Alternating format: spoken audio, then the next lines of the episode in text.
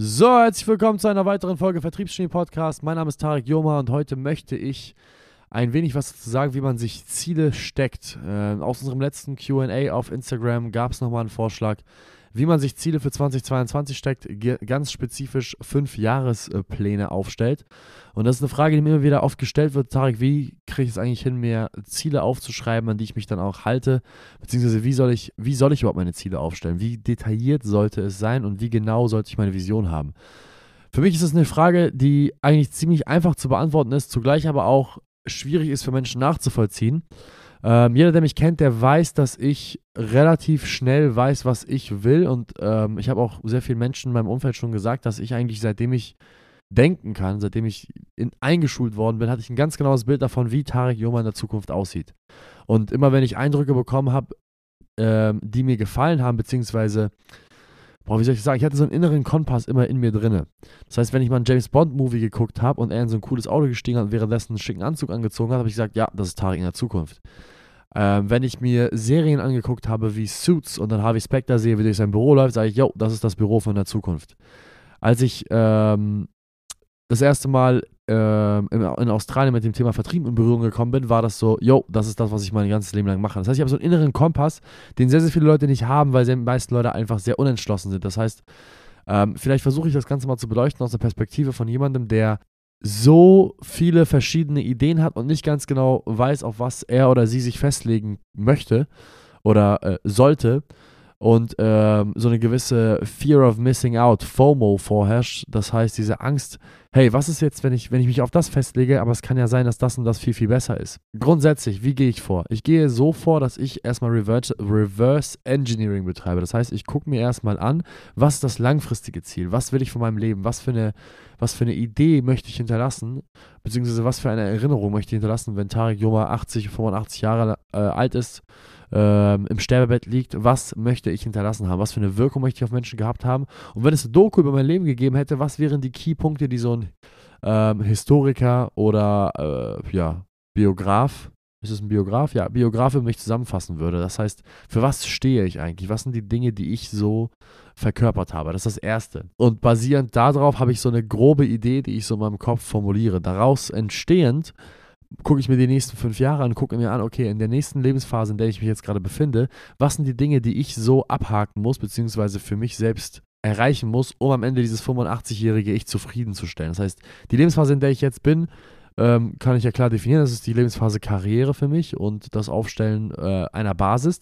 Deswegen ist grundsätzlich mein Visionstext darauf ausgerichtet, dass ich meistens sehr karriereorientiert und finanziell orientiert bin. Das heißt, in meinem Visionstext stehen meistens so Dinge drin, was für Besitztümer ich habe, wo wohne ich, wie viele Häuser besitze ich, mit wem teile ich diesen Reichtum, wie habe ich diesen Reichtum erlangt, für was stehe ich in meinem Beruf, warum habe ich diesen Reichtum erlangt. Das heißt, alles um das Thema Finanzen, Karriere und Reichtum, das sind so die Dinge, die, die momentan in meinem Visionstext stehen. Und ich bin mir ziemlich sicher, dass wenn ich diesen Text nochmal in ungefähr zehn Jahren schreibe, sich sicherlich einige Elemente dort geändert haben und vielleicht der Fokus sich ein bisschen äh, gestreut, wenn nicht sogar komplett verändert hat. Das heißt, versteht einfach erstmal, in welcher Lebenslage bzw. Lebenssituation ihr jetzt gerade seid und basierend darauf verfasst ihr einen Visionstext. Und die Art und Weise, wie ich Visionstext verfasse, ist, ich verfasse sie im dritten, in der dritten Person Singular. Das heißt, ich spreche über mich, als wenn ich eine fremde Person bin. Das heißt, mein Visionstext beginnt mit Tarek Yoma ist ein. Zweites, was jetzt gerade aufgefallen ist, ich verfasse meine Visionstexte immer im Präsens. Das heißt, immer wenn ich diese Visionstexte lese, ähm, liest mein Kopf diese Dinge im Präsens mit, bedeutet, dass ich ähm, gleichzeitig anfange halt zu glauben, dass das bereits die Realität ist. Denn das Konzept der Zukunft ist eins, welches wir Menschen eigentlich gar nicht so richtig verstanden haben, weil die Zukunft existiert gar nicht, wenn man so ehrlich ist. Die Zukunft ist uns, ist keinem von uns gewiss. Das Einzige, was uns gewiss ist, ist das, was wir bereits erlebt haben und das, was wir jetzt momentan erleben. Das heißt, die Zukunft ist eine, ist eine Traumwelt, die nicht existiert. Deswegen verfasse ich meine Ziele nicht in einer, in, einer, in einer Zeitform, die in der Traumwelt stattfindet, sondern ich verfasse sie in einer Zeitform der Realität, nämlich des Präsens, der Gegenwart. Das ist das Zweite. So, und dann äh, gucke ich mir das an, also ganz grob, schreibe ich so einen Text und dann verfasse ich halt eben Jahresziele. Das heißt, für Jahresziele habe ich momentan sechs. Ein geschäftlich, ich habe drei geschäftliche und drei private und die mache ich messbar. Bedeutet, Jahresziel 2022, x Millionen Euro Umsatz. Werde ich jetzt nicht sagen, was das Ziel ist, aber einfach mal als Ziel. Ich habe eine klare, klar definierte Zahl. Nicht Millionen oder siebenstellige Beträge oder achtstellige Beträge oder wie auch immer, sondern klar definierte Zahl. So viel Geld will ich dieses Jahr umsetzen mit der Firma. Das zweite ist eine bestimmte Anzahl an Mitarbeitern, die ich beschäftigen möchte. Da habe ich eine bestimmte Anzahl von Mitarbeitern reingeschrieben. Bis zum Ende des Jahres müssen so und so viele Mitarbeiter eingestellt worden sein. Und Nummer drei ist ähm, eine, eine Außenwirkung beziehungsweise ein Bild beziehungsweise ein Shift, den ich verändern wollte mit der Firma. Das ist das dritte, hat auch viel mit dem Umzug zu tun, das wird auch als Ziel aufgeschrieben. Und dann habe ich drei private Ziele, einmal ein körperliches, ein geistiges und ein seelisches. Das heißt, das körperliche ist, ich will dieses Jahr äh, 300 Mal trainiert haben. 300 Workouts möchte ich gemacht haben. Das heißt, jedes Mal, wenn ich Workout gemacht habe, zack, mache ich einen Strich und ähm, ja, ähm, kommen dem ganzen Ziel näher. Workouts können sein von ich gehe ins Fitnessstudio bis hin zu Laufen, bis hin zu Volleyball spielen am Strand, während ich im Urlaub bin. Das ist alles Workouts. Das heißt, ich brauche mich nicht nur verkopfen, nur auf das Fitnessstudio. Wieder messbares Ziel. Ein seelisches Ziel ist dann meinetwegen etwas wie äh, regelmäßig, das heißt meinetwegen einmal die Woche Family Time. Das ist ein seelisches Ziel. Ich habe noch als Ziel aufgeschrieben, dass ich äh, drei Urlaube machen möchte mit der Familie. Einmal mit meinem kleinen Bruder, mit meinem kleinen Bruder und meiner kleinen Schwester zusammen und einmal mit meiner Mama. Das sind die drei seelischen Ziele, die ich dieses Jahr habe.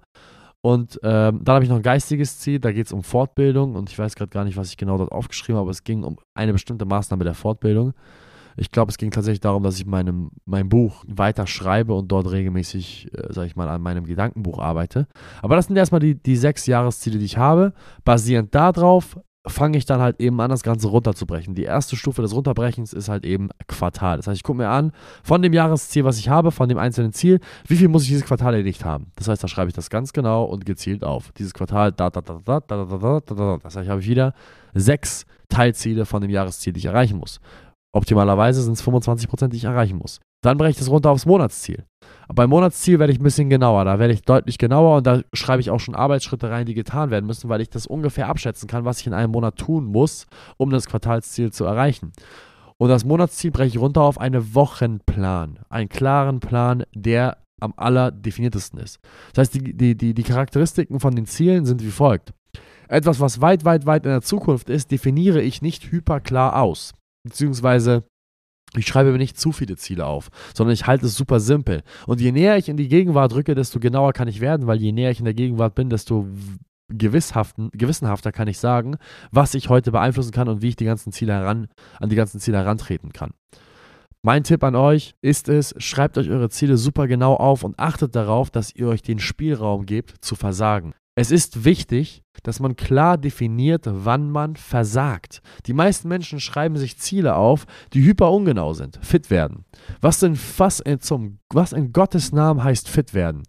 Fit für dich ist eine Definition, fit für einen Supersportler ist eine andere Definition. Dadurch, dass du es halt eben so vage hältst, kann man glauben, dass wenn du zwei Kilo abgenommen hast und obwohl du noch wie ein Stück Scheiße aussiehst, dass du fit geworden bist. Das ist nicht fit. Klare Definition, wenn du ein Mann bist. Ich möchte, ich bin 1,90 Meter groß, ich möchte bis zum 28.08., wenn ich in Urlaub fliege, 2022 95 Kilo wiegen und 12% Körperfett besitzen. Das ist ein klar definiertes Ziel, welches ich sehr klar messbar mess, messen kann und wo ich sehr, sehr genau mit mir umgehen kann und sagen kann, jetzt hast du es drauf, jetzt bist du gerade dabei, jetzt bist du on track, jetzt, hast du jetzt bist du gescheitert. Man muss einfach sich die Möglichkeit geben zu verlieren. Wenn man sich die Möglichkeit gibt zu verlieren, hat man im Umkehrschluss auch die Möglichkeit zu gewinnen. Wenn man sich nicht die Möglichkeit gibt zu verlieren und seine Ziele so vage aufschreibt, dann wird man auch niemals seine Ziele hitten, so wie man sich das eigentlich vorstellt. Das heißt, ich bin super, super ehrlich mit mir selber. Und äh, die andere Sache ist, ich bleibe dran. Das heißt, auch wenn es sich sehr, sehr dumm anhört, für mich ist der wichtigste Teil des Tages mit Abstand, ist es nicht bei der, in der Arbeit zu sitzen und irgendwelche Kunden zu betreuen und irgendwelche Mitarbeiter zu schulen. Der wichtigste Teil des Tages ist, dass ich in der Lage bin, morgens die Augen zu öffnen und mein Buch aufzuschlagen und überhaupt erstmal die ersten Zeilen zu lesen, was da drin steht. Wenn ich in der Lage bin, meine Ziele durchzulesen, weiß ich, dass ich den Rest sowieso schaffe. Es ist wie mit dem Hausaufgabenheft in, in der Schule. Wenn ich, meine, wenn ich meine Hausaufgaben aufgeschrieben habe im Hausaufgabenheft, war es eine Sache. Aber wenn ich mein Hausaufgabenheft danach rausgeholt habe zu Hause und mir das angeschaut habe, was ich zu tun habe, war ich eigentlich zu 99% schon damit durch, diese Ziele zu erreichen. Die meisten Menschen hatten kein Hausaufgabenheft, das heißt, die haben meistens sowieso ihre Hausaufgaben vergessen.